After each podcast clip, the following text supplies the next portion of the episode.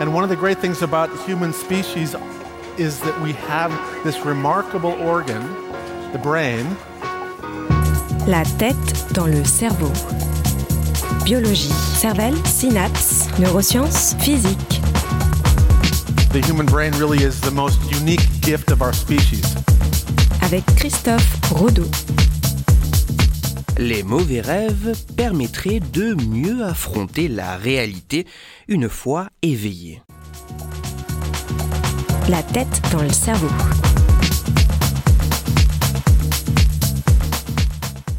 Nous passons une partie assez conséquente de notre vie à dormir. Loin d'être une occupation passive et inutile, le sommeil, bien qu'encore énigmatique, semble être un état participant de manière cruciale à un grand nombre de fonctions physiologiques.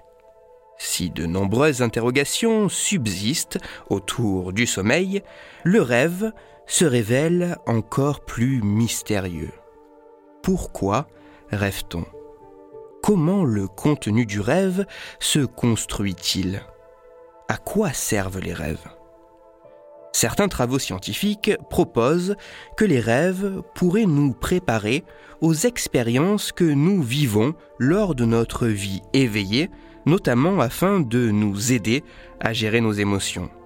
Ainsi, les émotions vécues en rêve pourraient contribuer à la préparation des réactions affectives que nous adopterons dans la réalité. Le rêve, créateur de situations contrôlées, pourrait nous entraîner à nous confronter à certaines situations émotionnellement fortes afin d'y être mieux préparés lors d'événements réels dans la vraie vie.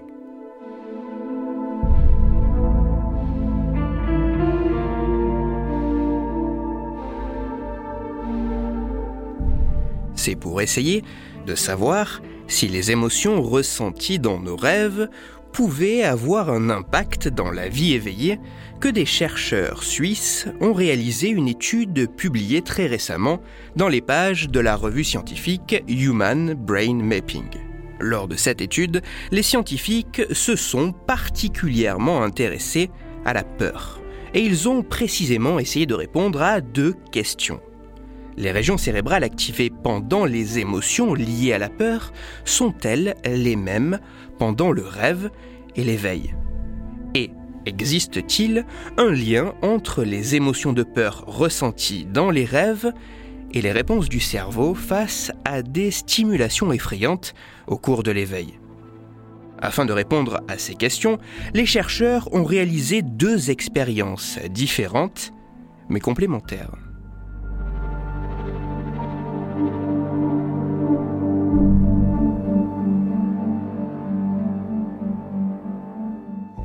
Dans leur première expérience, les scientifiques ont invité un peu moins d'une vingtaine de volontaires à passer une nuit pas vraiment très agréable dans leur laboratoire. En effet, au cours de cette nuit, les chercheurs ont réveillé plusieurs fois chacun des volontaires profondément endormis afin de les soumettre à une série de questions telles que quelle est la dernière chose que vous aviez en tête avant votre réveil? Quelles sont les émotions que vous avez expérimentées durant vos rêves Ou avez-vous ressenti de la peur en prenant soin de bien consigner les différentes réponses des participants, les scientifiques s'intéressaient également à l'activité électroencéphalographique des participants car durant toute la nuit, les volontaires étaient munis d'électrodes placées sur le cuir chevelu afin d'enregistrer l'activité électrique de surface du cerveau.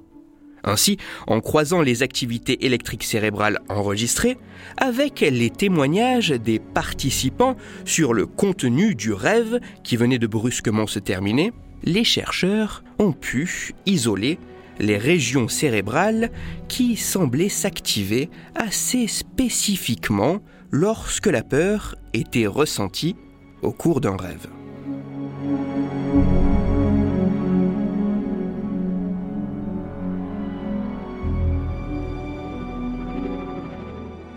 Dans leur deuxième expérience, les chercheurs ont soumis plus de 80 autres volontaires à un exercice à accomplir et à une tâche à réaliser.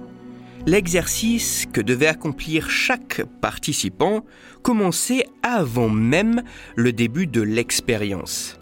En effet, tous les jours de la semaine précédant la venue au laboratoire de recherche, les volontaires devaient compléter un cahier de rêves. Ainsi, chaque matin, chaque participant devait répondre à une série de questions sur le contenu des rêves de la nuit qui venait de s'achever, en rapportant notamment s'ils avaient éprouvé durant la nuit des émotions et particulièrement de la peur. Ce cahier, dûment complété et remis aux scientifiques, les volontaires pouvaient participer à l'expérience. La tâche des participants était assez simple. Ils devaient regarder des images effrayantes ou neutres et évaluer sur une échelle la valeur émotionnelle de l'image, de très négatif à très amusant. Pendant que les volontaires accomplissaient leurs tâches, les chercheurs mesuraient de manière indirecte l'activité cérébrale des participants grâce à un examen d'IRM fonctionnel.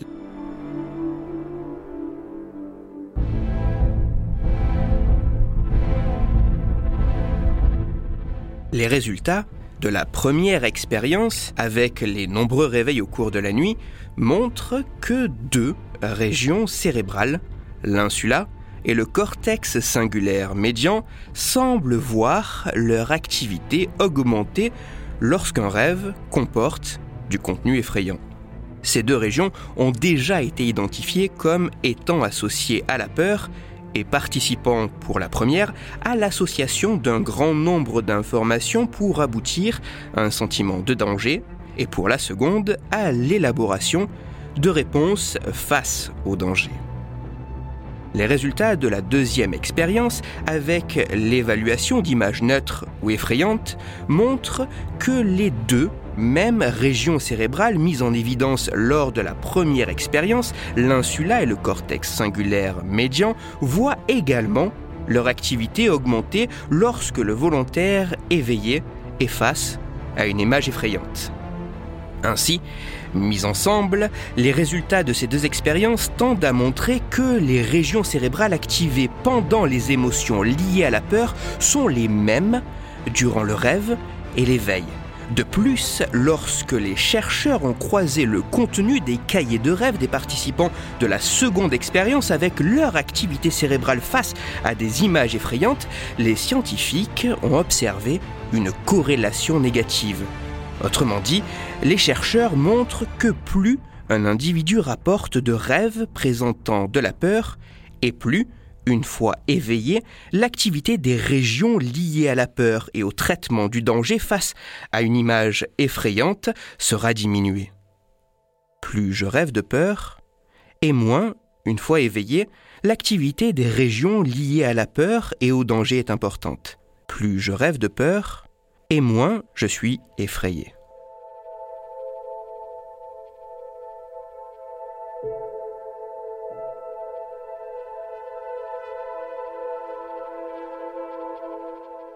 Avec ces travaux, les scientifiques ont montré que dans une certaine mesure, la peur semble faire intervenir les mêmes régions cérébrales que les personnes soient éveillées ou en train de rêver. De plus, il semble exister un lien de corrélation inverse entre le contenu émotionnel de certains rêves et l'activité des régions cérébrales liées à la peur. Même si de tels résultats devront être répliqués afin de savoir si les conclusions de cette étude sont solides, il semble bel et bien exister un lien entre les émotions de peur ressenties dans les rêves et les réponses plus mesurées du cerveau face à des situations effrayantes au cours de l'éveil. Tout ceci suggérant fortement que faire des rêves effrayants pourrait permettre d'augmenter notre capacité à réguler nos réactions défensives et émotionnelles négatives. Les mauvais rêves ceux liés à la présence de la peur, pourraient permettre de mieux affronter la réalité une fois éveillé. Les mauvais rêves, ceux liés à la présence de la peur, pourrait permettre d'affronter nos peurs dans la réalité. Toutes les références de ma chronique se trouveront sur mon site Cerveau en argot. L'étude d'aujourd'hui est à la fois bien plus profonde, complexe et fascinante que ce que j'ai pu exposer en quelques minutes. Si vous en avez l'occasion, n'hésitez pas à la parcourir, d'autant plus qu'elle est disponible gratuitement en ligne. Attention toutefois à ne pas faire de raccourcis. Les chercheurs ont montré un lien de corrélation et non de causalité, et ils se sont davantage intéressés aux mauvais rêves qu'aux cauchemars. Les mauvais rêves étant des rêves dont les émotions sont à des niveaux importants sans pour autant avoir un caractère pathologique. Pour approfondir la chronique d'aujourd'hui, je vous renvoie à un article disponible gratuitement sur Internet. Cet article a pour titre Des mauvais rêves pour affronter nos peurs dans la réalité. Il est écrit par la rédaction de Radio-Canada et il est à lire sur le site ici-radio.canada.ca. Dans cette chronique, il a été question de peur. C'est pour cela que je vous renvoie à deux épisodes de La tête dans le cerveau dans lesquels vous découvrirez ou redécouvrirez que les films de super-héros peuvent aider à lutter contre les phobies dans l'épisode numéro 111 et qu'éprouver une expérience effrayante pourrait avoir un effet apaisant dans l'épisode numéro 117 pour parler rêve et peur, ou plus largement afin de discuter science et cerveau, vous pouvez me retrouver sur Twitter, Christophe-Rodo, R-O-D-O, sur la page Facebook de La tête dans le cerveau et sur mon blog Cerveau en argot. Si vous avez des questions ou des sujets dont vous voudriez que je parle ou simplement des retours à me partager, n'hésitez pas à me le faire savoir directement sur mon compte Twitter, sur la page Facebook ou par mail à l'adresse la tête dans le cerveau gmail.com. Toutes mes chroniques, y compris celles-ci, sont disponibles en réécoute sur mon podcast La tête dans le cerveau, à retrouver sur toutes les plateformes, dont SoundCloud, Deezer, Spotify, Google Podcast et iTunes. Christophe Rodeau. La tête dans le cerveau.